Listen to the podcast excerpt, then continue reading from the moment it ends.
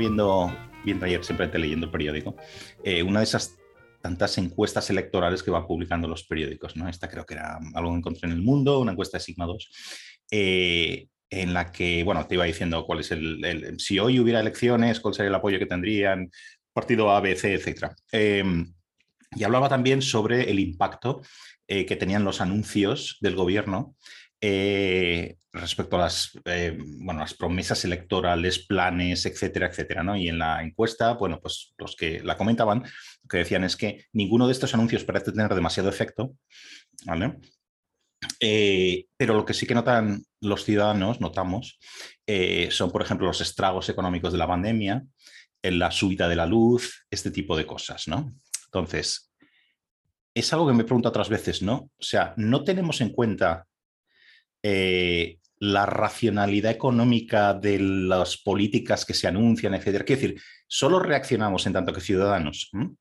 Eh, dependiendo cómo impacten en, o cómo creamos que va a impactar en, nuestro bolsillo las medidas que se anuncian, ningún ciudadano tiene en cuenta la racionalidad de las cosas que se anuncian. Creo que tienes bastante razón en este aspecto. Em, quizás es que ya estamos acostumbrados a, no pensar en, no pensar en términos racionales como ciudadanos.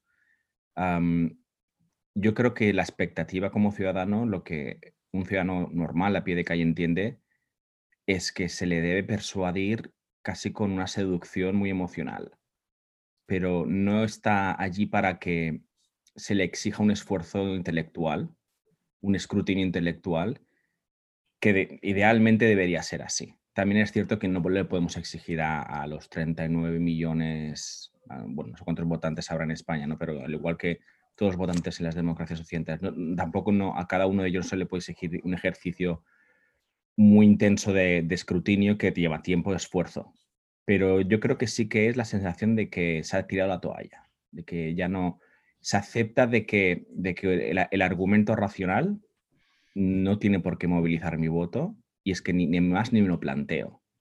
Em, y esto ya está totalmente instalado. O sea, ya, ya, no, ya no es una cosa que lo hemos descubierto, está allí, pero no hablamos de ello, no es que además se acepta explícitamente, o sea, la gente está orgullosa de decir que vota por estas razones que no son racionales, ¿no?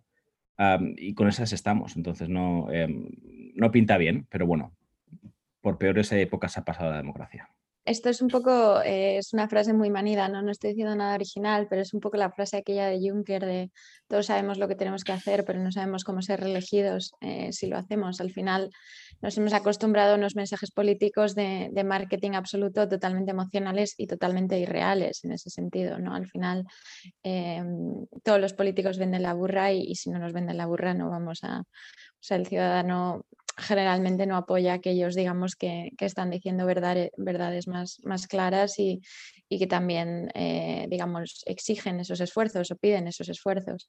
Em, también yo creo generalmente que nuestro debate, debate público, la verdad es que es bastante pobre y creo que es pobre en general, no solo en España, pero sí creo que en muchos sentidos eh, estamos peor que otros países de Europa y no lo digo, creo que somos un país derrotista y creo que en otras cosas estamos mejor, o sea, no es simplemente por eh, por criticar lo que tenemos en casa, pero, pero por ejemplo, o sea, mi impresión es que hay un conformismo absoluto de, comprar, digamos, la narrativa que te venden desde, desde tu lado y, desde luego con la pandemia se ha visto los, los giros y las, y las vueltas que ha dado el tema sin una discusión real y adulta sobre, eh, sobre lo que estaba pasando, que por ejemplo creo que en Alemania sí, sí han tenido.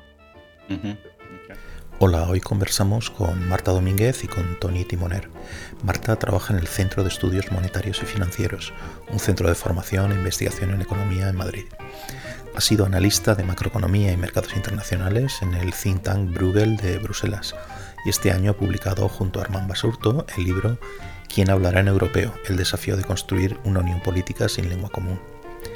Tony es economista jefe de escenarios globales en una institución financiera internacional en Londres ha impartido seminarios sobre geoeconomía en la London School of Economics, el University College London e ICADE. También es coordinador internacional de Sociedad Civil Catalana y miembro coordinador del Foro de Profesores. Es ingeniero de caminos por la Universidad Politécnica de Cataluña y máster en Economía Internacional por la School of Advanced Studies eh, de la Universidad Johns Hopkins en Washington, D.C.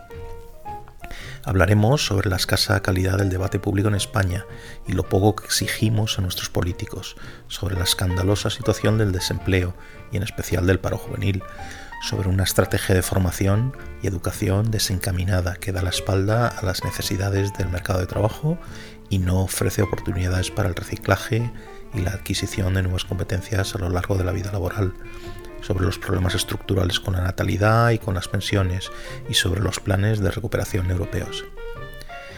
Eh, para mantener el programa necesito que te suscribas en YouTube, en tu app de podcast y en mi página web pacobeltran.com, que lo difundas en redes sociales y que dejes comentarios en todos estos lugares. Es gratis, solo cuesta un momento y me permite ofrecer el programa en abierto cada semana. Y ahora seguimos la charla con Marta Domínguez y Tony Timoner. Entonces, es casi implícito en lo que estáis diciendo, no lo sé, que los políticos, digamos, eh, juegan con este derrotismo, esta, este tirar la toalla, por usar vuestras expresiones, ¿no? O sea, que es algo que se tiene en cuenta a la hora de formular políticas, ¿no? A la hora de anunciar planes, etcétera, ¿no?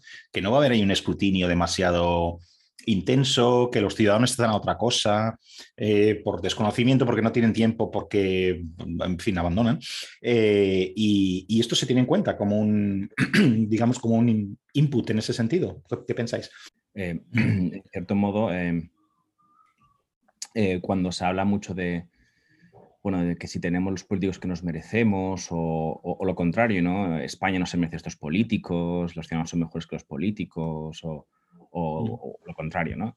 Eh, bueno, yo creo que es un, es un, blanco y negro, una especie de planteamiento blanco y negro que te quedas con los grises, ¿no? O sea, un poco... En España yo creo que el, político es el reflejo quizás de la peor versión que somos nosotros, pero es que eso es lo que somos nosotros también.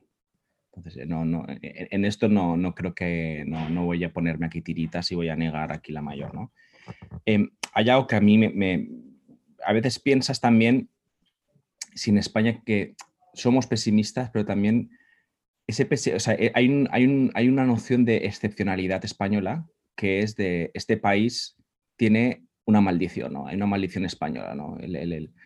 lo, que decía Gil de Vierma, ¿no? la historia de España es la más triste porque siempre acaba mal, ¿no?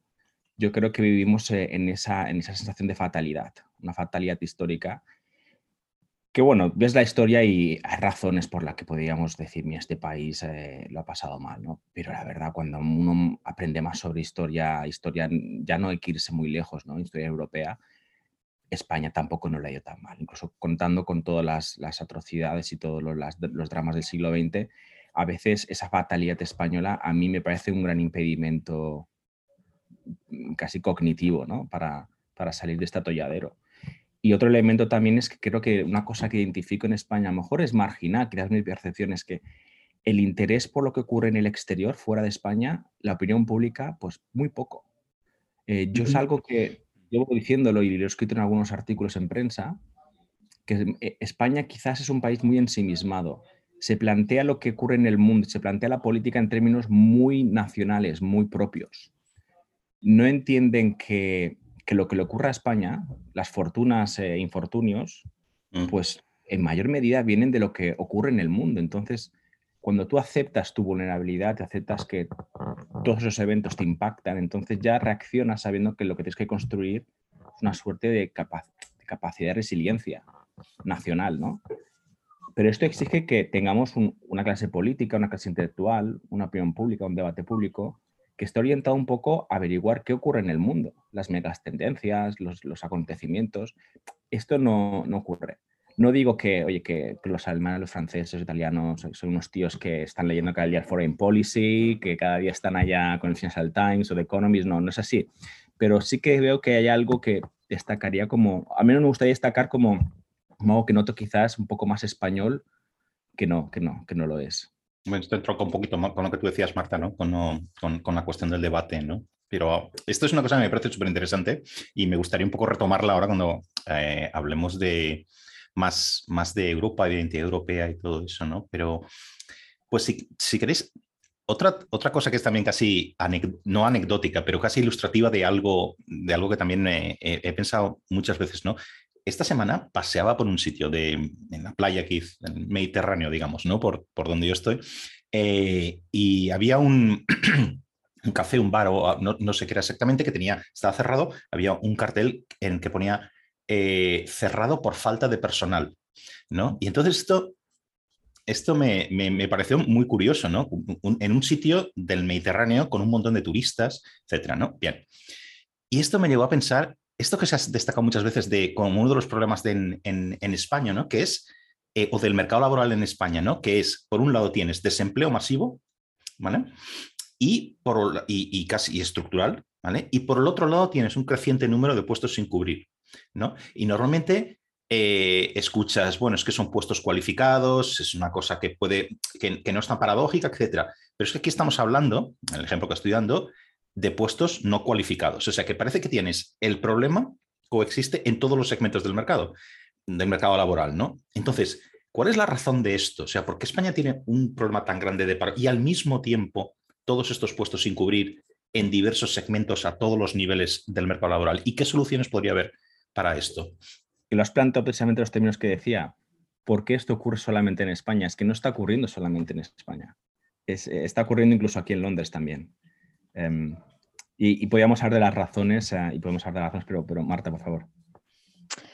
O sea, yo tampoco, mm, eh, también estoy de acuerdo con eso, creo que es algo, desde luego, la, el hecho de que, sobran puestos de trabajo por cubrir es algo que ahora mismo se está viendo bastante, es, es muy común en Estados Unidos, eh, también hasta cierto punto en partes de Europa, creo que en Estados Unidos eh, tiene más que ver con las condiciones, pero creo que aquí hasta cierto punto también. Y por supuesto en España tenemos un paro estructural altísimo, sobre todo un paro juvenil altísimo. Eh, creo que al final la COVID lo distorsiona todo, pero incluso antes de eso estábamos, creo que 10 puntos porcentuales por encima del segundo país europeo. O sea, no estamos hablando de, Finlandia o Noruega, ¿no? Pero creo que incluso estábamos a 10, 10 puntos porcentuales por encima de Italia, Grecia o, o, Portugal en paro juvenil. O sea, nuestro, nuestro problema de desempleo eh, es, es, muy grande y a mí me sorprende que no sea más, digamos, escándalo público en ese sentido, ¿no? que no sea algo que, eh, que forme una parte mayor del debate público, o por lo menos se ha perdido, digamos, ese, ese enfoque. Entonces, sí, desde luego tenemos un mercado, un mercado laboral con muchos problemas. Eh, la reforma laboral ahora está en boca de todos. Sí creo que con el plan de recuperación se han hecho una serie de propuestas más o menos la dirección correcta. Por supuesto, falta concreción y, por supuesto eh, es insuficiente, pero bueno, para lo que estamos acostumbrados eh, no está nada mal y desde luego relativo a otras, a otras partes del plan de recuperación me parece que bueno, eh, que sí ha habido cierto intento al menos en diagnosticar los problemas de, bueno, de temporalidad, de, parcialidad y todo. Y, y digamos esa, esa digamos, eh, dualidad en el mercado laboral entre, entre, bueno, entre los eh, muy rígidos eh, anteriores contratos de los insiders, por así decirlo, y, y, digamos la temporalidad de los demás, ¿no? Pero, pero bueno, sí, o sea, es, es, es un problema que, que, se están, creo, haciendo más o menos movimientos en la dirección correcta, que todo este debate sobre la reforma laboral yo creo que es política y se va a quedar en absolutamente nada. No es, es que es escandaloso la cuestión del paro estructural, pero la del paro juvenil es escandaloso. Yo recuerdo mirando las cifras de, Eurostat y en los últimos 15 años o algo así, quizá vosotros las tenéis más frescas, ¿no? Pero solo hay un, año en los últimos 15 en que España esté en el puesto número 2, o sea, que no sea el número 1 y, era cerquita de Grecia, que siempre es normalmente el segundo, ¿no? Entonces, eh, me parece una cosa absolutamente escandalosa, sobre todo no por las cifras en sí, sino todo por lo que implica eh, respecto a otras cuestiones, ¿no? La posibilidad de emanciparte, eh, formar una familia, em, digamos, todo lo que implica en la cuestión de la natalidad, que ahora haremos un poquito de esto. Tony, en su día tú escribiste un, artículo en una revista en la que participamos los dos, que me parecía una cosa también de la que no se habla, otra cosa escandalosa también cuando miras las cifras, ¿no? Em, pero bueno, ya que has tocado, Marta, lo de, lo de la derogación de la reforma laboral, que es una cuestión que está en todos lados, no sé por qué narices, supongo que es por la cuestión del juego político, se habla de derogación porque no, no se va a derogar nada, no es una cuestión que tengas que cambiar cómo se regula la monarquía o algo así, es una cuestión de sustituir unas normas por otras, ¿no? Vale, eh, entonces, ¿cuáles serían las líneas? O sea, ¿qué es lo que no se está haciendo o lo que no se ha hecho nunca o lo que no se suele hacer en cuanto al mercado de trabajo dos, tres cosas en las que podemos decir, eh, con esto vamos en la dirección correcta para, para las características del mercado laboral en España. O sea, ¿cuáles son esas direcciones eh, buenas o en las que tenemos que caminar y no estamos caminando? ¿Qué pensáis? Bueno, a ver. Marta lo ha dicho, es un problema estructural y por algo es estructural, ¿no? Es, cuasi endémico, pero como decía, no, no, hay que ser fatalista. Bueno, en cierto modo, yo creo que quizás hay varios aspectos. El, primero es, y, yo en esto no tengo problemas en decirlo, nuestro mercado laboral es, es, poco es muy poco flexible. Yo, he trabajado en, he tenido contratos de trabajo en cuatro países y, y siempre había un contrato único. Y nunca sentí que estaba menos protegido por, ello, o al menos no menos protegido en los estándares de ese país. Por ejemplo, si uno trabaja en Estados Unidos, se sabe que la protección social viene de que te la da tu, propia empresa. ¿no? En Reino Unido es un, contrato único. Entonces, yo creo que esto para empezar. Yo cuando se habla de contrato único, yo creo que eh, se, le, ha, se, se, ha creado una especie, un, ídolo malvado o un ídolo también eh, mesiánico, eh, que, yo creo que no se ajusta a ninguno de los dos, de los dos estereotipos. Ah, yo creo que no tenemos tiempo, pero bueno, para discutir por qué, pero yo creo que hay un aspecto. E, el, otro aspecto también es que em, eh, de la fricción, la fricción en el mercado de trabajo también resulta que tú tienes eh, lo que es el, el, empleador que también tiene el dinamismo empresarial en España es, es, también deja mucho que desear, ¿no? es algo que también yo creo que lo noto aquí y además están muchos índices, ¿no? O sea, la, capacidad de hacer negocios en España, pues la habilidad de hacer negocios sí está a veces limitada. No diré que es la peor de Europa, no lo es, pero desde luego pues, es manifiestamente mejorable. Después hay un tema, un elemento, porque vivimos una economía bastante abierta, bastante abierta tanto por, la balanza de pagos, sino también porque, porque tenemos el turismo, que de cierto modo no deja de ser una, una exportación, ¿no? vivimos una, economía muy abierta donde, por tanto, nos, medimos en, términos muy globales, ¿no? En cuanto a nuestro rendimiento económico y, lo que es el performance de la macro de la economía. Y, en este aspecto, claro, lo que España siempre, donde siempre suspende, es en el tema del capital humano. Cuando yo capital humano me, refiero a de la alfa a la omega, ¿no? Desde, desde la educación infantil a la formación en empresa. La eficiencia es acojonante el, déficit es, extraordinario. Claro, entonces ya entras en el terreno de la educación, ¿no? De la reforma educativa, ¿verdad? Yo también quería hablar un poquito, sí, sí. Había que hablar sobre el tema, ¿no? Yo cuando veo los informes, que además Marta se, está súper familiarizada con ellos, de los de la OECD, ya no los de PISA, sino los de la OECD, ¿no? De formación de adultos, alfabetismo, digamos, de, adultos, pero alfabetismo, decir, eh, analfabetismo financiero o niveles de formación de adultos. España tiene, es increíble el déficit que tenemos ah, eh, de, formación, que además nos pone a un nivel muy, muy por debajo de, países que nos suspenderían que, estamos por, debajo de ellos. y además, las correlaciones son extraordinarias en cuanto a esto, el nivel de formación de un adulto la correlación con, su situación laboral y con lo que es la dualidad del empleo, que, además el hecho de que hay una dualidad de empleo por, por de contrato lo, lo, agrava todavía más, es extraordinaria la correlación. ¿no? Es, un, tema muy grave de capital humano. Eh, resolverlo yo creo que, bueno, eh, es que resolverlo es, resolverlo, es resolver muchas cosas a la vez, ¿no? Entonces no, no, no vamos aquí a decir que hay una fórmula mágica, Ah, ni vamos a decir eso es solo con audacia y valentía y un político con, ¿sabes? con coraje, esto no funciona así. Exige mucho trabajo, mucho trabajo casi de décadas. Entonces yo creo que quizás ese es otro problema. España no piensa a largo plazo. Bueno, ahora tenemos España 2050, que se ha hecho un pensamiento a largo plazo por primera vez. Está, está eh, bienvenido. Es cierto que tenía sus carencias. Yo creo que el informe estaba bien, quizás algo politizado, pero no era culpa de los autores.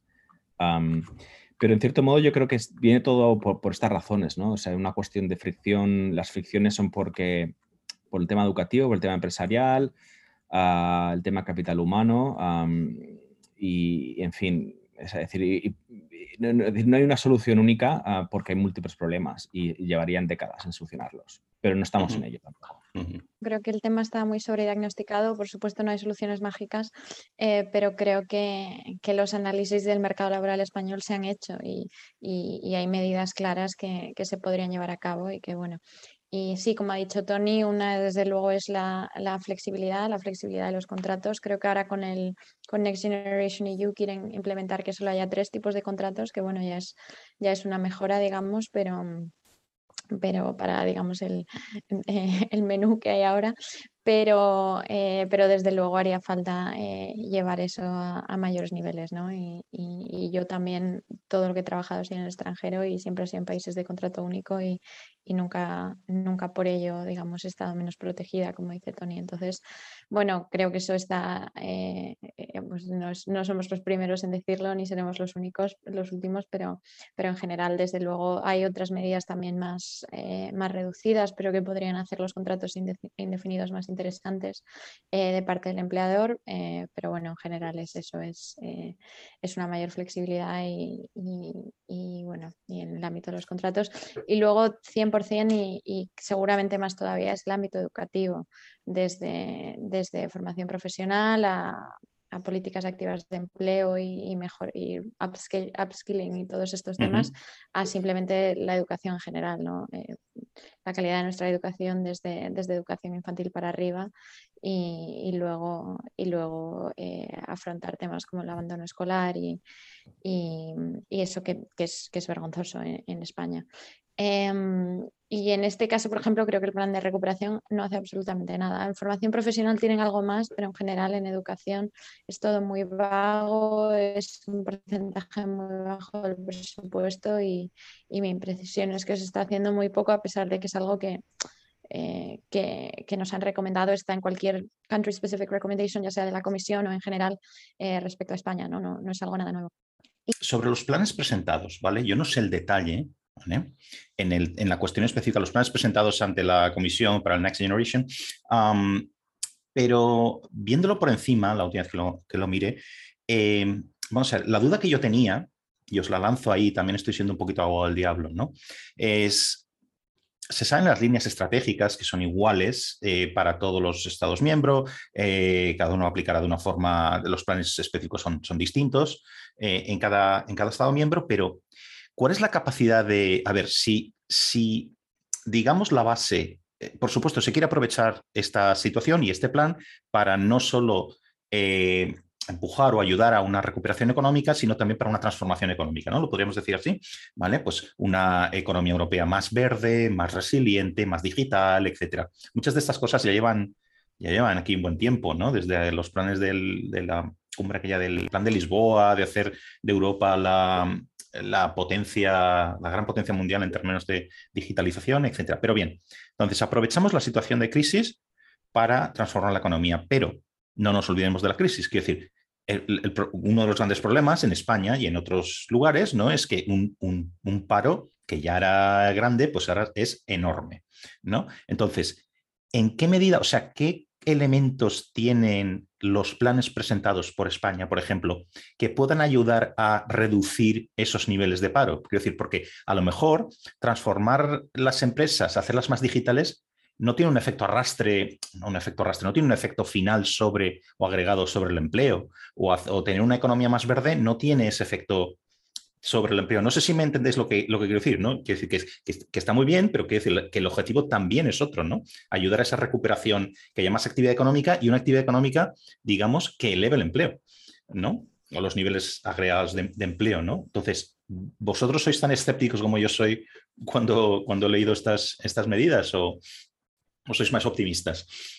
Eh, yo varias cosas. Primero lo que iba a decir antes, perdona ya para, acabar el tema del empleo, es, la cuestión de los ERTES, que creo que es algo que, bueno, que en su momento mi impresión es que fue una medida relativamente criticada políticamente, pero, eh, o sea, no ahora, digamos, cuando se, eh, introdujo. Em, y sin embargo, en esta crisis nos... yo creo que ha tenido un efecto desde luego positivo. este tipo de programas están en otros países de Europa, creo que el nuestro sin duda eh, podría someterse a mejoras, sobre todo ahora que salimos de la COVID, digamos algo más pues, al uso en, circunstancias menos excepcionales y el WhatsApp aquel eh, alemán, desde luego, por ejemplo, ha sido un programa que funciona muy bien y que, y que funcionó muy bien en la anterior crisis, pues, bueno, producto de... Y, y, bueno, y desde luego hay, hay cosas que mejorar, pero en general creo que es algo que hay que celebrar, ¿no? que hay muchas relaciones laborales con todos los digamos, beneficios intangibles que tienen, eh, que no se han roto del todo y, es gracias a esta medida. Y, otra cosa, bueno, el plan de recuperación es eso que, pretende no solo mantenerlo, sino, digamos, em, mejorarlo e innovarlo. Eh, respecto al plan de recuperación a efectos más generales, a ver, yo creo que aquí varias cosas. Primero, no es un instrumento de shock, es un instrumento de reconstrucción. ¿no? Al final, por el, digamos, el, momento en el que van a venir, o sea, como el, el, digamos, el calendario digamos, en el que van a, vamos a recibir los fondos, eh, no tenía ningún sentido eh, convertir esto en un instrumento de respuesta inmediata a la crisis, ¿no? Eh, porque al final, pues, por mucho que se ha hecho un esfuerzo por traerlos al frente lo más posible, sí, eso es cierto con los compromisos, pero digamos, el, el dinero en sí creo que el 75% se ha calculado que llegará de 2023 para adelante. O sea, estamos hablando de algo esta fue una crisis de principios de 2020, ¿no? O sea, ya realmente esto no es un, elemento para lidiar, digamos, con esos primeros estragos, eh, sino eh, con la reconstrucción.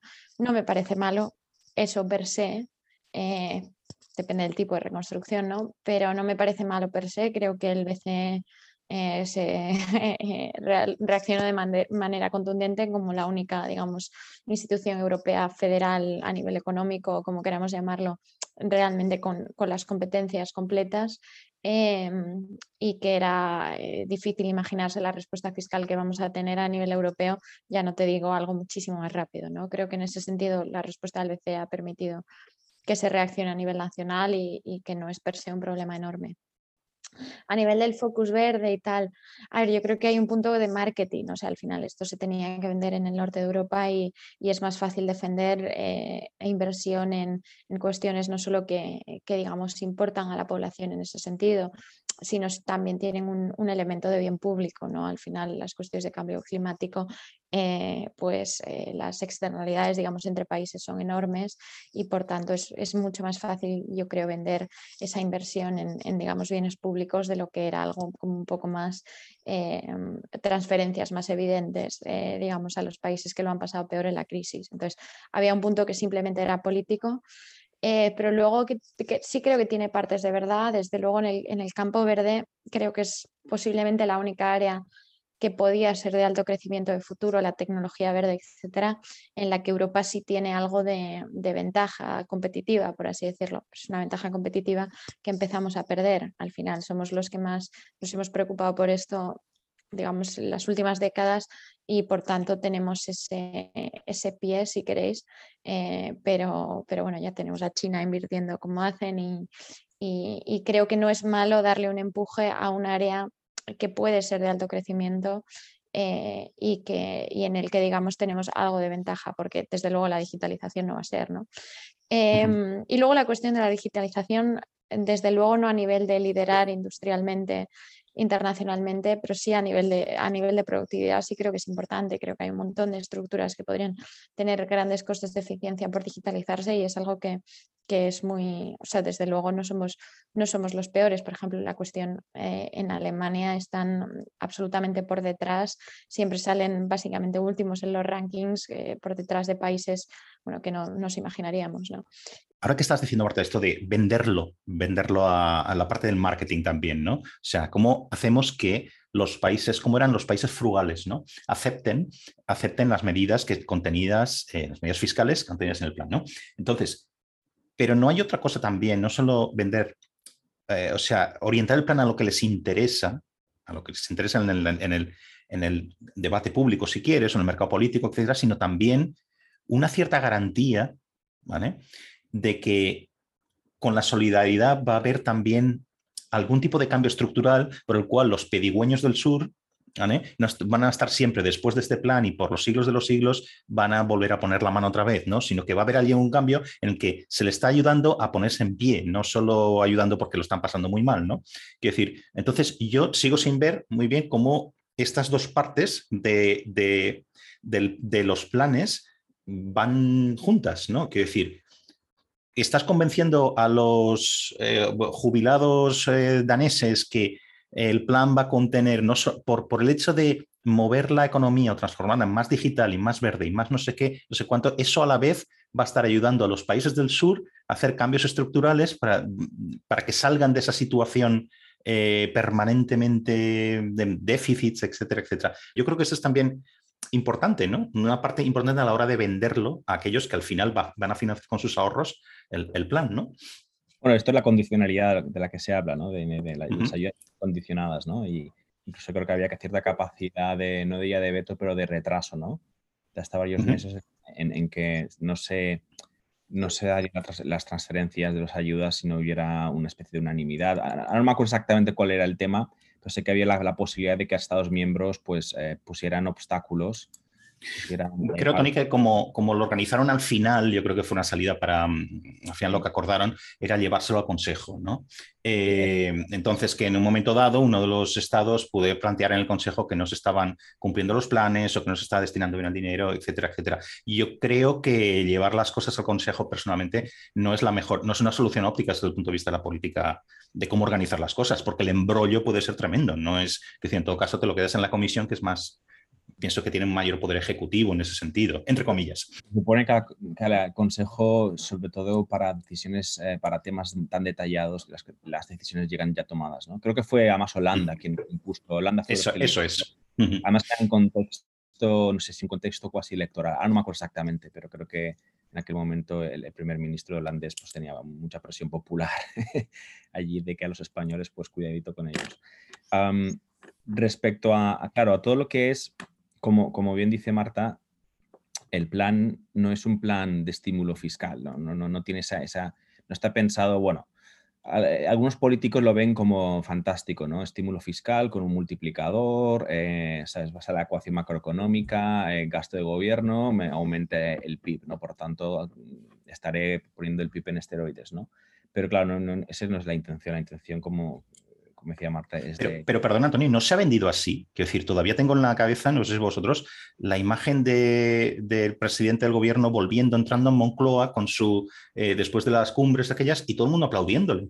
Que eso me parecía escandaloso también, pero bueno, así es como se vende. Un, hablando de un poco de lo de las expectativas y lo de la racionalidad en, el anuncio de las políticas, ¿no? De cómo, cómo lo vemos los votantes, ¿no? Sí, o sea, un poco era, era, era un poco vergonzoso, ¿no? A mí vergüenza ajena yo a veces sentí, pero de cierto modo, decir, eh, no, es este gobierno como podía ser el otro. ¿eh? Es, la manera un poco que tenemos ahora en España de hacer las cosas. Uh, eso no se lo ha inventado Iván Redondo, ya venía de antes, él simplemente ha acelerado la tendencia. Claro, las limitaciones que yo veo es, y, vuelvo a incidir en, el tema del capital humano, es, es, es que las inversiones en digital y en verde si no tienes el capital humano predispuesto a que, a que desate esa productividad latente, pues no, vas a tener ese aumento de productividad.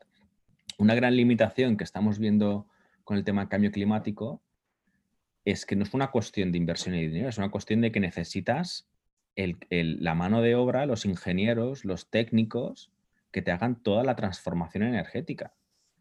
Los países que lo van a tener más fácil son aquellos, no que tengan de repente unos fondos multimillonarios para invertir en fotovoltaicas y lo que sea, sino que además tengan las fábricas eh, y las empresas de instalaciones, eh, los electricistas, todo esto, el capital humano de ingeniería de ciencias, es imprescindible para hacerlo. Y no, es porque, no me refiero para fabricar la fotovoltaica que será en China y será un ingeniero chino, es que también para hacer lo que es la, nueva instalación, la gestión, el día a día de lo que va a ser una economía mucho más inteligente en su cuestión energética.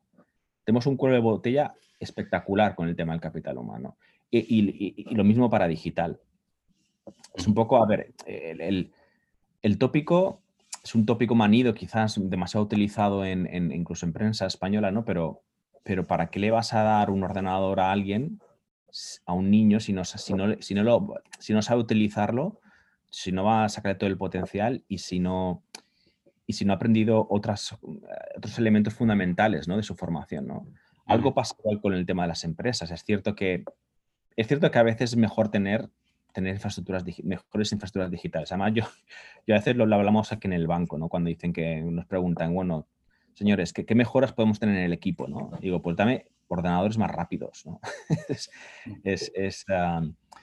pero a su vez también eh, después descubres que, cómo usamos el ordenador influye mucho más en tu productividad que el ordenador, la velocidad del ordenador. ¿no? Y yo he notado que la formación de, de, aquellos del equipo que, que, está más ajustada, que, están, que es superior en el sentido eh, para ese manejo digital, pues eso esto hace que ellos sean extremadamente productivos. No sé. Eh, es algo que todo esto suena muy evidente, pero es que hay que repetirlo constantemente, ¿no? yo por eso no, no, veo que gastar dinero en esta pretende información digital, o sea, revolución digital y verde, sino, sin, digamos, en, en, los elementos de producción, no, no, no que es capital y trabajo, ¿no? Si, si, no, si, no, si le metes dinero al capital, pero no mejoras el trabajo, no, al final la, la, la, productividad total de factores no mejora, ¿no? Entonces, esto es una, limitación espectacular. Pero lo que va a hacer, sí que es cierto que lo que va a hacer es, puede que ahonde un poco la desigualdad, ¿no? Eh, cuando, y, y, Marta tiene razón, eh, cuando eh, todo el tema de la educación en España, sí, fatal, ¿no? De la formación adulta, fatal pero también en España hay buenas escuelas de élite. No te diré las mejores, pero hay algunas buenas universidades, algunos colegios. Yo creo que quizás eh, los que tres que estamos aquí y dos de nosotros en extranjero somos el resultado de una buena educación en España. Eh, yo, he estudiado ingeniería, una ingeniería muy buena, de Caminos, Canales y Puertos, una universidad pública española, y todavía agradezco y me beneficio de esa formación compitiendo en un mercado laboral internacional. Y tuve una buena educación también en un colegio concertado. En España lo que va a pasar es que todos este, estos españoles de clase media, media alta, se van a beneficiar porque ellos van a ser aquellos que pueden crear esa multiplicación de productividad de la inversión en capital porque ellos tienen la preparación como unidad de capital de trabajo. Entonces, Eso lo que va a hacer es que ellos van a seguir surfeando la ola de la, economía global, que sigue globalizada, mientras que el resto se va quedando atrás. Entonces, esto quizás va a ser un problema con el que tengamos que lidiar en el futuro. No, no, no, no. La desigualdad ya sabemos que existe en España, pero yo creo que existe un riesgo que todo esto siga ahondando en la, en la desigualdad. Algo que no verías en otros países donde está más equilibrada el nivel formativo educacional entre, clases, entre distintos quintiles de, renta. Esto que estabas diciendo ahora me recordado una cosa que siempre he pensado en los últimos años, ¿no? Es esta cuestión de la que, a pesar de los problemas con, el, con, el, em, con la educación en España, una cierta educación es muy buena, es comparable a cualquiera de las mejores educaciones fuera. No sé si, Marta, tú también tu experiencia es esta, ¿no? Mi, eh, yo, por ejemplo, trabajando en la Universidad de Toronto, todos mis compañeros del departamento son de, Ivy League, ¿no? Literalmente, o sea, todos vienen de Estados Unidos, porque Canadá y, em, Estados Unidos es el mismo mercado, por decirlo así, digamos, y yo no notaba nunca jamás en mi interacción con ellos, en la forma de plantear las clases, en las reacciones de los, de los alumnos, etcétera, que hubiera ninguna diferencia en esa formación, más que mi doctorado es español, ¿no? Pero, pero si hay otra cosa que también está implícita en eso que estamos diciendo, y es que a pesar de esta buena educación, que en muchos casos es fruto de un sistema público, digamos, que todos sufragamos con impuestos, parece que España no puede aprovechar esa buena formación y tienes que ir fuera a, digamos, a tú mismo rentabilizar, si quieres, rentabilizar suena un poco crematístico, ¿no? Pero, digamos, a buscar esas oportunidades que pese a esa buena formación no tienes en España. O sea, por un lado tienes muy buenas una buena formación básica, pero no tienes oportunidades para desarrollar tu trabajo una vez formado. ¿Quién se beneficia? Se benefician países de fuera, digamos, ¿no? De una educación pública, que si fuera privada, pues bueno, no estaríamos hablando de esto, ¿no? Estoy de acuerdo, la verdad es que yo hice la carrera fuera, pero, pero bueno, el colegio y todo lo demás. Y, claro, se aplica eso también. Sí, sí, sí. No, y creo que la educación española es, completísima en muchos sentidos, em, em, más que la que se recibe fuera. No sé si está del todo bien enfocada. Em, o sea, creo que desde luego hay innovaciones que, nos hacen falta, pero que creo que en general es lo que dice Tony. Creo que hay una cierta, digamos, educación de élite en España y en universidades públicas generalmente que, es muy buena. Eh, respecto a lo del capital humano, eh, estoy también totalmente de acuerdo en el ámbito digital y verde y tal, eh, pero, pero creo que a priori era parte del objetivo de, de, los fondos de recuperación, ¿no? Por eso digo que tal vez para mí la mayor decepción del plan español es eh, la absoluta falta de inversión en educación, creo que son 1.600 millones o algo así, eh, de 70.000 millones, ¿no? estamos hablando de, porcentajes muy pequeños a pesar de que pues, es algo que tiene unos, unos costes sobre el, eh, perdón, unos efectos sobre el crecimiento futuro económicos, etcétera, etcétera, enormes. Y, y, bueno, que además es algo que en España se nos resalta a menudo y, que también se ha visto afectado por la pandemia, ¿no? sobre todo a nivel, a nivel escolar y que es otra de las cosas que, que bueno, no, no, se ha lidiado yo creo casi nada con ello, los efectos que, que va a tener, digamos, sobre, sobre esos alumnos que han, que han estado en edad escolar en años de la pandemia, sobre todo en, en colegios con menos recursos. Eh, pero bueno, y luego la cuestión eh, que quería mencionar un segundo, simplemente por lo que has preguntado antes, Paco, sobre, sobre el riesgo político que tiene decir en Holanda Vale, o sea, les hemos dado dinero y no ha servido de absolutamente nada. Y, estoy totalmente de acuerdo. Y esto para mí me parece eh, sin duda el mayor riesgo de, los fondos de recuperación y creo que hay que resaltarlo. Y estaba el otro día en una cosa de jóvenes en, Estrasburgo y preguntaron por los riesgos financieros de, de endeudarse la UE, que me parece que son absolutamente mínimos, ¿no? Pero, pero sí creo que el riesgo político es muy grande. Al final, esta, digamos, integración fiscal eh, tan rápida que hemos tenido, este principio de unión fiscal, como queramos llamarlo, por mucho que sea un elemento temporal, eh, era inconcebible hace dos años y, ha sido increíblemente rápido, cosa que está muy bien, eh, era necesario y, y, desde luego yo en lo que estábamos escribiendo en Bruegel, por supuesto era partidaria, bueno, todos lo éramos ¿no? en ese sentido, em, y, me parece algo absolutamente positivo, pero la realidad es que hemos puesto, digamos, todas, eh, todas las, eh, nos hemos, digamos, apostado todos a esto, todo a esto, ¿no? O sea, si el fondo de recuperación sale mal a nivel político, estaremos retrasando esa, esa integración fiscal una generación, o sea, si esto, si esto sale más, no vamos a volver nada parecido en, en, en años, incluso décadas. Entonces, está muy bien, era muy necesario eh, pero desde luego es, trabajo de todos que salga bien y que sea un éxito, sobre todo en países como España. Y creo que era el, Big Read del, Financial Times ayer, de hecho. No solo el Fondo de Recuperación en España, sino la relevancia política de que España tenga éxito con los fondos de recuperación. O sea que me parece bastante indicativo y ya digo, o sea, esto tiene unos riesgos políticos claros y, si no sale bien, pues eh, va a retrasar ese proceso durante muchos años. Esto me parece esencial, mm, Marta, lo que estás diciendo, porque yo también lo, pensé a cuento de otra cosa, eh, sobre la gestión de la pandemia eh, por parte de la compra de vacunas, etcétera, ¿no? Eh, y la coordinación por parte de la, comisión, etcétera, ¿no? Y yo y me acuerdo de discutir esto con mis alumnos, las implicaciones en términos de riesgo político de todo esto, ¿no? O sea, si te metes en algo, digamos, como en este caso, pues este principio, caminar hacia una integración fiscal, digamos, eh, es para hacerlo bien, ¿no? Pero claro, no, está garantizado que vaya a salir bien, ¿no? Eh, desde luego los, cambios son porque no lo pensamos mucho por las razones que estábamos hablando antes, ¿no? De, uno va pensando pues lo que tiene cerca de, casa o se mira el ombligo, ¿no? Pero, pero las implicaciones de todo esto que ha iniciado la Unión Europea con esto son gigantescas, ¿no? Entonces, ¿qué pasa si sale mal? Por ir al ejemplo que estamos utilizando antes, ¿no?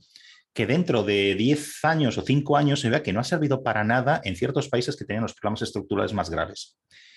Es muy difícil pensar que con los movimientos populistas que hay por todas partes, pero digamos, en este caso, en el norte de Europa, pueda salir un líder populista y decir, ves, ya os lo dije, con nuestros impuestos, eh, perdona, con nuestros ahorros, digamos, los han echado digamos, en, los países que tienen estos problemas y no ha servido absolutamente para nada. Entonces, las implicaciones en términos de disposición o de, o de hacia la Unión hacia la integración europea, pues se pueden ver afectadas.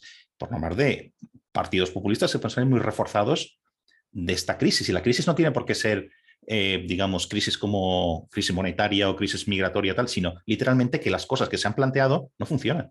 Em, no, yo creo que sin duda, realmente al final muchos de los partidos eh, pues extrema derecha en Europa, en el norte de Europa, desde luego se habla de la alternativa por Alemania. Es verdad que cogió eh, fuelle, digamos, em, con la crisis migratoria y al final claramente eso ha sido un tema pues, que en ese sentido no tiene una reacción emocional eh, pública mucho mayor, eh, pero originalmente nace como un partido, pues si no anti-euro, casi casi, y, digamos con una visión parecida a la, que, a la que acabas de contar. Entonces, bueno, creo que ahora que el Fondo de Recuperación pues ha salido, por así decirlo, eh, es, un riesgo al que nos enfrentamos todos, ¿no? Y por eso es un poco lo que, básicamente es lo que está diciendo antes, que, que me parece importante que, esto sea un éxito y que, y que políticamente se pueda vender como un éxito en, Europa entera, porque si no, eh, las tendencias van a ser las contrarias.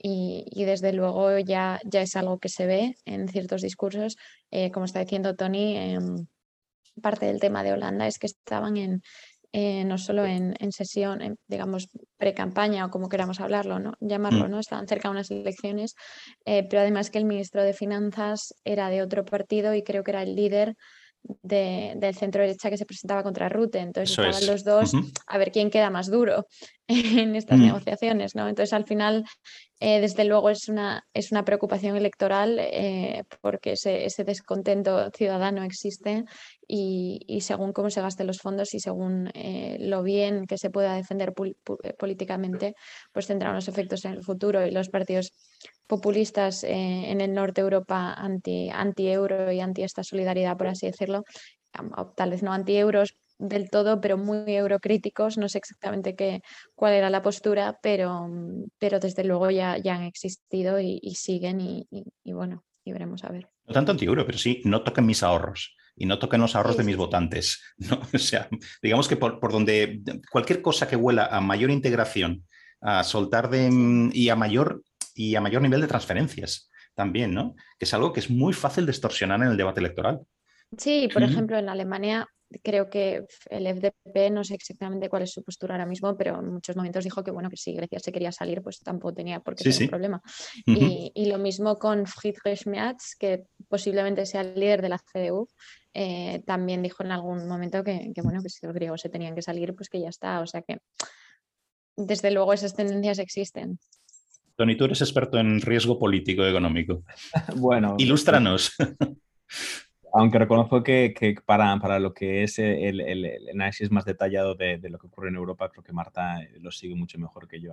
lamentablemente, a veces lo que se dice en inglés, no, eh, I'm spread too thin, ¿no? O sea, me, me toca cubrir todo el mundo y, y, no entro en los detalles de lo que ocurre dentro de lo que es la Unión Europea. Quizás, quizás hay algo que, bueno, bueno, yo creo que una cosa muy fundamental en política es que, es que las comunidades sienten lazos entre ellos cuando cuando ven que tiene una misión común, ¿no? Europa yo creo que le falta una misión o una visión. esto podría sonar como eh, lo que siempre se dice, pero yo creo que, que después de lo que, después de la ampliación, después de haber sobrevivido la crisis financiera global y la crisis de deuda soberana, falta una misión. Em, también otra cosa en política es que la, ayuda mucho para, conseguir apegos entre los tuyos, pues un concepto de otra edad, ¿no? Yo no diría de adversario, pero de otra edad. Europa necesita verse como Europa y, el resto del mundo, ¿no? Europa frente al resto del mundo. Y tener una política, eh, digamos, establecida en, esos términos y, direccionada, ¿no? En estos términos, ¿no? Em, por durante muchos años la, ampliación de la Unión Europea, la capacidad de integrar países y, unirnos todos a una causa común, quizás fue un poco la misión, ¿no? El euro fue también parte de eso. Y había algo en Europa que yo creo que queríamos decir al mundo que era, que era dar ejemplo, ¿no? Había algo de ejemplaridad frente al otro. Que además, así, se, así realmente fue así, ¿no? no, no. Yo recuerdo eh, siempre cuando he hablado con personas de, de, Latinoamérica y del sudeste asiático, que aquellos que aspiran también a, unificar o al menos unir económicamente, incluso políticamente, en cierto modo, sus regiones, ven a la Unión Europea como un gran ejemplo. ¿no? Y, esto era así porque era lo que transmitía la Unión Europea hace quizás 15, 15 años han pasado ya mucho tiempo, ya han pasado muchos años, pasamos por, la dureza de la crisis de deuda soberana y la crisis de la eurozona, pero yo creo que ahora nos falta quizás establecer esto, ¿no? Se habla mucho ahora de la, de la estrategia de autonomía, o sea, de la autonomía estratégica, de lo que sería una especie como de capacidad de actuar con cierta independencia económica, ¿no? En, cuestiones de cuestiones pues de, suplidos, de, energía, de cadenas globales. Yo creo que eh, ayudaría mucho y tener una narrativa de, una Europa que frente al mundo que tiene que actuar junta porque porque no nos queda otra solución, porque el mundo es bastante, bastante adverso y, no tiene miramientos, ¿no? Es algo que, quizás, quizás puede ser esa, esa, visión, esa narrativa, ¿no? Para crear esos apegos, para cuando se hable de la Unión Europea y se hable de lo que hace Bruselas, de lo que se dice el Consejo, entre en las opiniones públicas nacionales, los diarios, los telediarios, etcétera, de Polonia, de Alemania, de Italia, se hable más de esto que no de si Bruselas me dice a mí lo que tengo que hacer o lo que tengo que hacer, que si me impone una ideología que si tal, que si hay una interferencia. Y cuando vemos que Bruselas lo que hace es lidera una visión de Europa, lidera un, camino de Europa frente al mundo, frente a lo que va a ser China, frente a lo que va a ser a lo mejor un desacoplamiento con, político-económico con, con, Norteamérica y con Estados Unidos, eh, que lidera también las, eh, nuestra relación con, con nuestros vecinos del, del sur de, del Mediterráneo y también de, con Rusia, quizás en esto ayudaría mucho. Es decir, yo, yo, yo, soy de los que piensa que aunque he dicho, he dicho que, que, lamentablemente en democracia al principio somos demasiados emocionales, el elemento emocional es necesario. Es necesario. el pegamento es mm. necesario, el pegamento emocional es necesario y a Europa le falta un poco de esto últimamente. ¿No es un poco el huevo y la gallina? Si tú te vas a las, a las, al eurobarómetro, ¿no? que una de las preguntas clásicas es eh, cómo se siente usted más nacional que europeo, más europeo que no sé qué, no sé cuántos, ¿no? Esta pregunta que siempre ha estado ahí, ¿no? y que tenemos unas series larguísimas sobre esto, siempre es minoritaria la gente que se siente o bien tan nacional como europea, de un Estado miembro europea, o ya la rara avis que algunos somos, eh, que nos sentimos más europeos que, nuestro, que, ciudadanos de nuestro propio, eh, perdón, o que tenemos una, identificación con nuestro propio país de donde venimos, ¿no? Bien, esto siempre es muy minoritario. Entonces, ¿qué necesitamos para que, digamos, para que se cree ese, ese componente emocional, etcétera? Necesitamos que exista la comunidad política, Comunidad eh, política me refiero a una polis, una polis europea o bien como no existe previamente la identidad, no podemos crear esa comunidad política y de ahí vienen todos estos problemas de los que estamos, de los que estamos hablando. ¿no? O sea, yo creo que es lo que, lo que planteabas, Marta, en, tu libro como la posibilidad de tener un demos europeo. ¿no? Ah, en varias cosas. Yo creo que, creo que hay que ser un poco más positivos. Eh, creo que cada vez hay más identidad europea y creo que en ese sentido lo que ha pasado internacionalmente en los últimos años. Y hasta cierto punto la COVID sí, sí ha jugado un rol y yo me acuerdo que al principio de la pandemia eh, salió Conte en, el telediario español y era como un poco estamos en las trincheras y, había como una, mucha camaradería entre España e Italia, pero, pero una sensación un poco de abandono ¿no? por parte de los demás. Y, me acuerdo que ese era un poco el mensaje de aquí, aquí estamos en las trincheras y, bueno, y por lo menos estamos los dos, pero, pero un poco de abandono. Pero creo que, que es algo que cambió y creo que en el fondo franco-alemán... Em, no el fondo franco-alemán, cuando presentaron la propuesta franco-alemana para un fondo de recuperación, el discurso de Merkel es muy interesante. Y es como que hubo un momento como que las cosas hicieron clic y, y, bueno, y, en ese sentido eh, cambió mucho, yo creo, a nivel simbólico.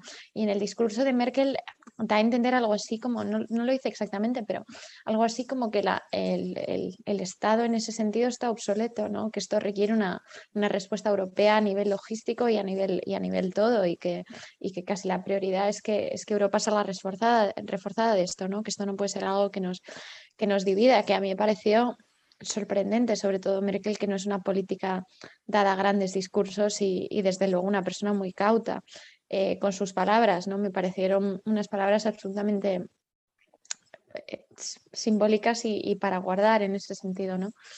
Y sí creo que es algo que se ha visto, eh, bueno, con la, con la, digamos, hostilidad de, Estados Unidos en los últimos años, eh, la situación con China y un mundo, digamos, en ese sentido, tú sabes mucho más de esto que yo, Tony, pero más, más hostil, menos, eh, menos gobernado por las normas y las instituciones internacionales y ese mundo en el que, desde luego, Alemania se sentía muy cómodo, en el que no tenían que jugar ningún tipo de rol geopolítico y simplemente tenían que vender coches internacionalmente y ese era un poco el, toda la política exterior que querían hacer, ¿no?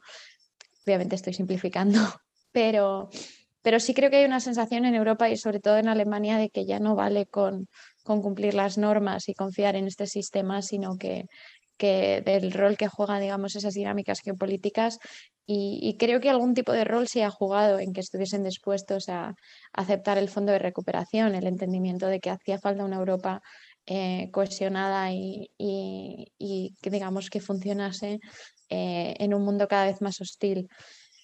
Eh, y luego ha habido millones de otras razones, ¿no? una crisis exógena, eh, las lecciones de la última crisis, una generación de economistas alemanes, cada vez más de doctorados americanos, cada vez más.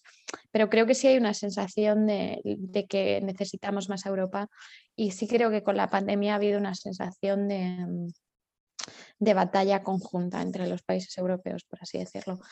Em, y luego, respecto a mi libro y respecto a lo de Demos, sin duda, y es un poco lo que planteamos en el libro, es, eh, se habla a menudo de, de, ya no solo la falta de demos, sino la falta de debate público y lo que supone eso incluso a nivel de legitimidad democrática. Cada vez más decisiones se toman en Bruselas, seguramente mucho más de lo que piensa el ciudadano medio.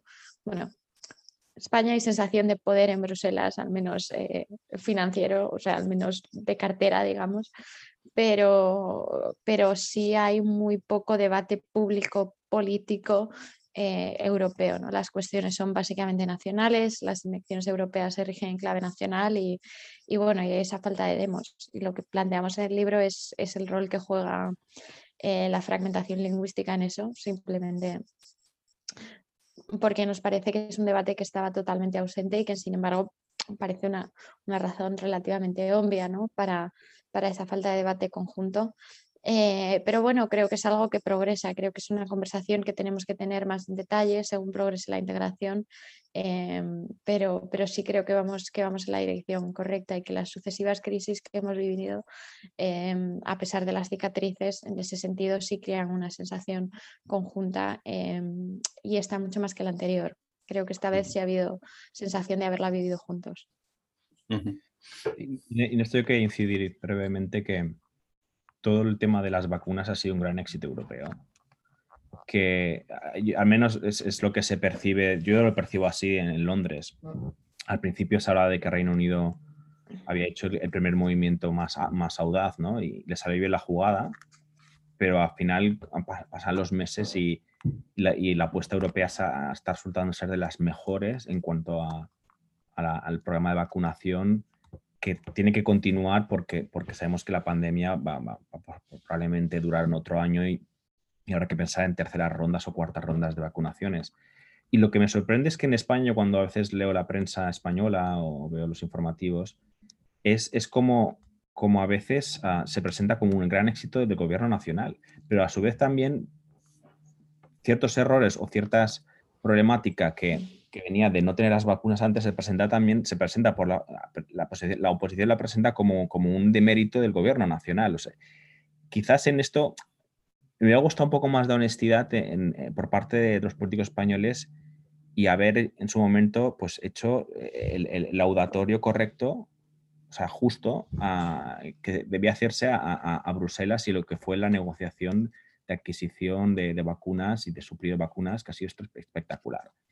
Y creo que en esto eh, el gobierno de España debería un poco aceptar que el tanto eso tenga que apuntar en Bruselas. Este pero, Tony, estás describiendo el ABC del juego político. Es decir, los éxitos me los apunto yo, eh, los fracasos se los cargo a mi enemigo y eso vale para todos los niveles, ¿eh? porque eso que estás describiendo no solo pasaba respecto a Estados miembros y, o en concreto en España, el gobierno español y Bruselas, sino también con las comunidades autónomas, ¿no? que tenían las competencias de vacunación, por ejemplo. Entonces, cuando uno llega a la cifra que eh, se había planteado, el éxito es del gobierno si no llega, la culpa es de la distribución de las comunidades o la falta de recursos o lo que sea, ¿no? ABC político. Es porque, eh, claro, hablábamos mucho de lo que es un apego emocional, eh, una narrativa de apego emocional eh, con Europa y creo que en esto se merece un aplauso, o sea, se merece un aplauso y, un agradecimiento de que se ha hecho bien las cosas. Al, final, el, tener esa, ese, ese poder monopsic, power ¿no? en, la compra ha, funcionado. Ha funcionado porque además hacemos análisis de dosis compradas, de cuánto el stock que te queda, cuántas rondas puedes hacer para tercera y cuarta eh, vacunación, ¿no? Y, vemos que todos los países europeos, además en, su totalidad, porque está todo armonizado, están muy bien situados, muy, muy bien mm, predispuestos a, a, superar pues, lo que va a ser eh, otro invierno que puede ser un poco difícil también. Yo estoy de acuerdo y, creo que, es importante resaltar que no era tan obvio que la compra se iba a hacer eh, juntos. O sea, al final es, eh, las vacunas es algo muy político, es increíblemente relevante, estamos hablando de las vidas de tus ciudadanos, o sea, es algo que, que absolutamente el tanto político de, de, tener éxito, de ser los primeros, de hacerlo antes, eh, por hacerlo solos, hubiera sido bastante sustancial. ¿no? Al final todo el mundo admira a Israel y, por supuesto es admirable, pero al final con, el, con la población que tienen, eh, digamos, eh, era fácil de suplir esa cantidad de vacunas, mientras que Europa simplemente es un mercado demasiado grande ¿no? para, para, comprar un número tal de dosis tan inmediatamente. Y creo que si no las hubiéramos comprado juntos, hubiéramos entrado en una especie de race to the bottom entre países que hubiera sido absolutamente horrible. Em, y, por eso en ese sentido creo que es un gran éxito y creo que no, no era tan obvio que se iba a hacer de manera unificada y, con tan pocos baches a pesar de las críticas del principio. Y, en ese sentido, de acuerdo con lo que dice Tony, a pesar de que bueno, es, es la política, no hay culpar a Bruselas, es, es un deporte en todos los Estados miembros y desde luego los que hemos vivido en Inglaterra, en, en, en Reino Unido es algo absolutamente constante o era algo constante, supongo que ahora ya no. Eh, pero, mm. pero creo que si algo que se le da mal a Bruselas es la comunicación y es una pena porque al principio que hubo un poco baches en, con las vacunas eh, comunicaron muy mal y se defendieron muy mal y ahora que ha sido un éxito también han comunicado muy mal y lo han, lo han vendido muy mal. Sí, bueno, fue un desastre de relaciones públicas, no es que hubiera baches, ¿no? Sí, sí, sí. Visto desde fuera, ¿no?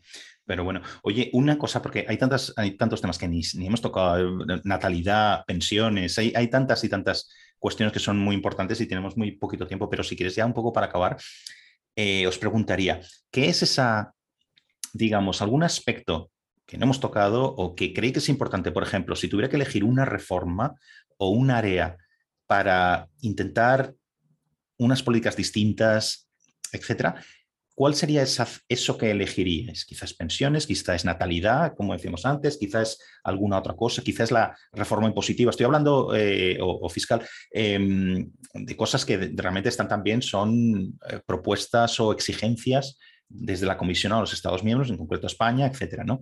Pero bueno, si podrías elegir una sola de ellas, ¿cuál sería? Y luego una segunda pregunta, ¿qué papel jugaría la Unión Europea en esa reforma. ¿Vale?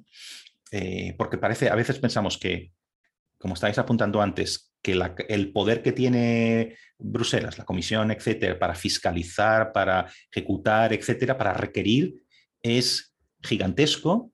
Y hay veces que también puedes, pensar, bueno, ¿qué capacidad tiene la Comisión para supervisar al milímetro la ejecución de, de planes presentados, etcétera? ¿no? O sea, podemos ir entre una cosa y otra, ¿no? O sea, reformas o sea, una reforma y el papel de la Comisión en, eh, perdón, el papel de la Unión Europea en ella. Pues, mm, pues mira, eh, mencionaste que, que, había escrito ese artículo sobre natalidad y quizás es un tema que, bueno, no, no, no se habla lo suficiente, porque quizás la palabra natalidad y lo que implica en cuanto a connotación y denotación, eh, pues no es muy sexy, también quizás no, no, no, no, explica lo que es la, la, la trascendencia de, de, la cuestión, ¿no? Es porque has mencionado que si pensiones, ¿no? Pues las pensiones también tienen que ver con la natalidad, ¿no?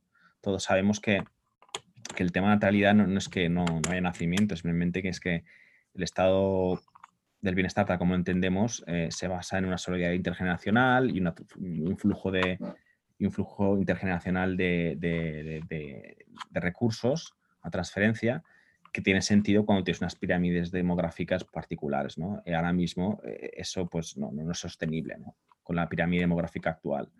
Y además, eh, no solo en, Europa, sino que ya estamos viendo que, ya se va a llegar pronto, creo que en 10 años, al pico de población mundial, eh, porque ya esa reversión ya está mm, empezando a acelerarse en, Asia. ¿no? Eh, ya ocurría en países como Corea, pero creo que ya llegaremos al pico poblacional en China pronto y que va a entrar en los mismos patrones, digamos, de, estilo de vida, de natalidad que baja y, que, y, de, y de, pues esto, disminución de, lo que es la, la, tasa de población activa eh, en edad de trabajar. ¿no?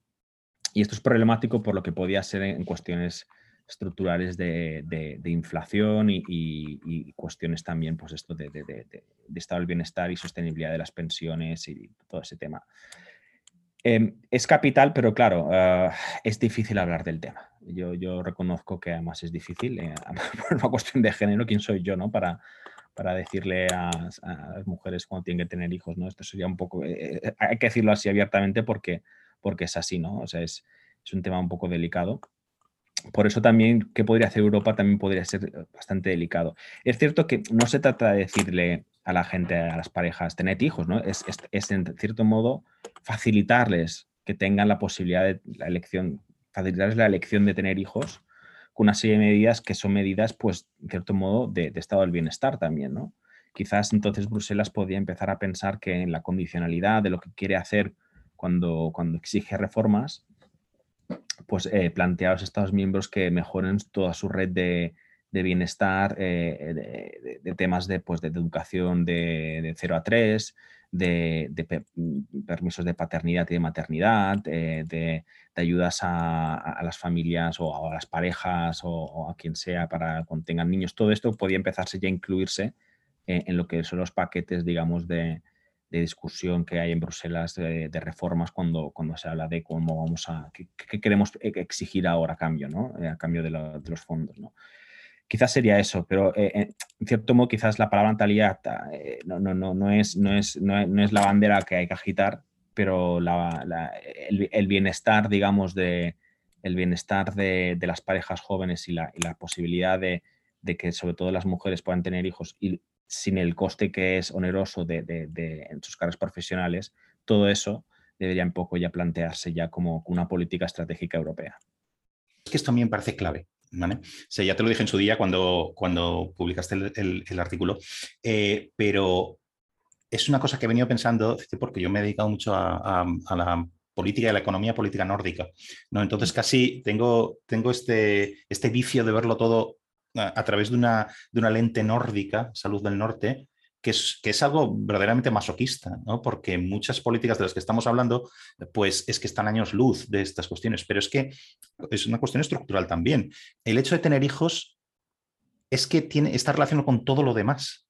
Es decir, no hablamos de natalidad, pero hablamos continuamente de, las diferencias del gender gap, ¿no? En el gender pay gap, como se dice, las diferencias salariales entre hombres y mujeres. Eso está continuamente en el debate político.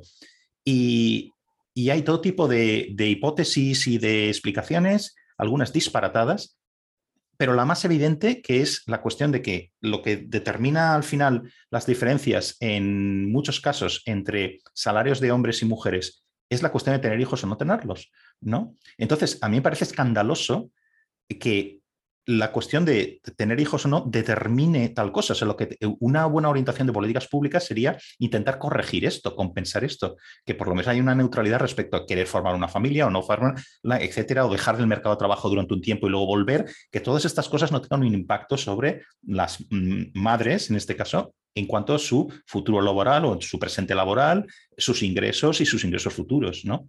Pero esto no se discute. ¿No? Se discute todo lo demás, ¿no? Sin duda, sobre el tema de la natalidad estoy de acuerdo, creo que es una pena. Yo eh, me alegro mucho de que se llevase a cabo el, informe España 2050, como todo tiene sus carencias y desde luego se politizó un montón, pero creo que, el grupo de académicos que, lo llevó a cabo era de muchísimo nivel y creo que desde luego era un ejercicio positivo y necesario, pero una de las cosas que me dio pena es que hay muy poca mención de la natalidad, ¿no? Me parece de, los temas relevantes seguramente el, el, único que se dejó de lado y, entiendo que es un tema políticamente difícil y como dice Tony, es, eh, siempre pone un poco nervioso, Em, pero creo que hay muchas cuestiones relacionadas con la natalidad que son económicas, eh, que son de, la precariedad de los jóvenes, de los recursos y como dices tú, desde luego de parte de las mujeres, y es algo que, todas tenemos vagamente en la cabeza, eh, hay estudios de sobra del coste que supone a nivel, a nivel laboral cada hijo, ¿no? Y es, y es una pena y desde luego creo que los datos indican también que para los hombres tener, hijo, em, tener hijos es, positivo a nivel laboral, ¿no? porque tal vez da como la sensación de seriedad y de ya establecimiento y de menos, em, menos posibilidad de que te vayas, que te muevas, bla, bla, bla.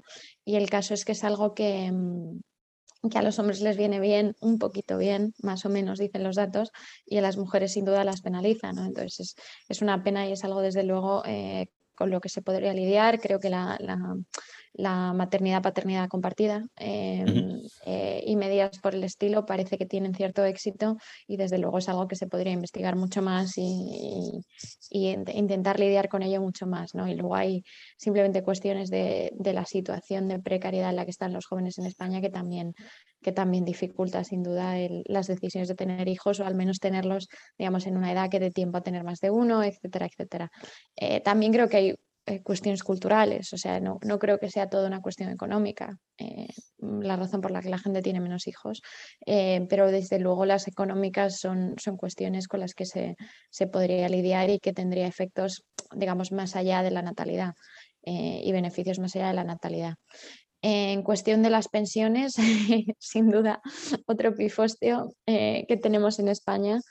Y yo diría solamente que, que creo, y desde luego relacionado con la natalidad, ¿no? porque además el sistema que tenemos es ese de que los de ahora pagan a los, a los jubilados y simplemente creo que me sorprende que eh, creo que el debate intergeneracional es algo que, eh, que en España nos está faltando ¿no? y, sin, falta de respeto a, aquellos con una pensión, pero creo que, creo que la situación de los jóvenes eh, comparada con la de los pensionistas es, es bueno, es bastante bastante eficiente en ese sentido y que no se tiene suficiente eh, debate intergeneracional y, y, alguna vez algún político ha hecho un argumento sobre es que cómo no vamos a subir las pensiones si a veces con las pensiones vive una familia entera, ¿no? los hijos y los nietos.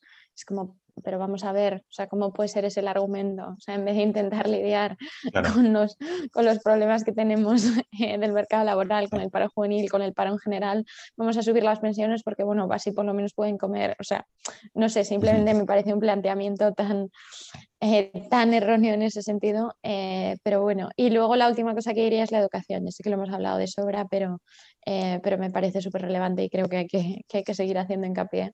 Y, y, es una pena porque me da la impresión de que no, se está lidiando nada con ello y que el plan de recuperación, que era una buena oportunidad, pues casi no, toca el tema. Eh, son temas muy complejos y, os quiero dar las gracias porque por arrojar un poco de luz. Fijaos que estamos poco con una forma tremendamente modesta, eh, mm, digamos, contraatacando o, paliando un poquito esto que decíamos al principio de la falta de debate, ¿no? Pero em, em, sobre estas cuestiones, ¿no? Entonces, eh, bueno, que que muchas gracias eh, por el rato que me habéis dedicado esta mañana. Y bueno, eh, nos veremos en algún momento, ¿no? Y desde luego nos seguimos. Ha sido fantástico, eh, maravilloso escuchar a Marta y, fantástico también dialogar contigo. Y ojalá nos, veamos pronto, eh, sea en España, Londres o, si no me equivoco, Bruselas, ¿no? Muy bien, pues muchas gracias. Un abrazo. Sí, no, ha sido un absoluto placer y nada, muchísimas gracias a los dos y, y sí, a ver si coincidimos.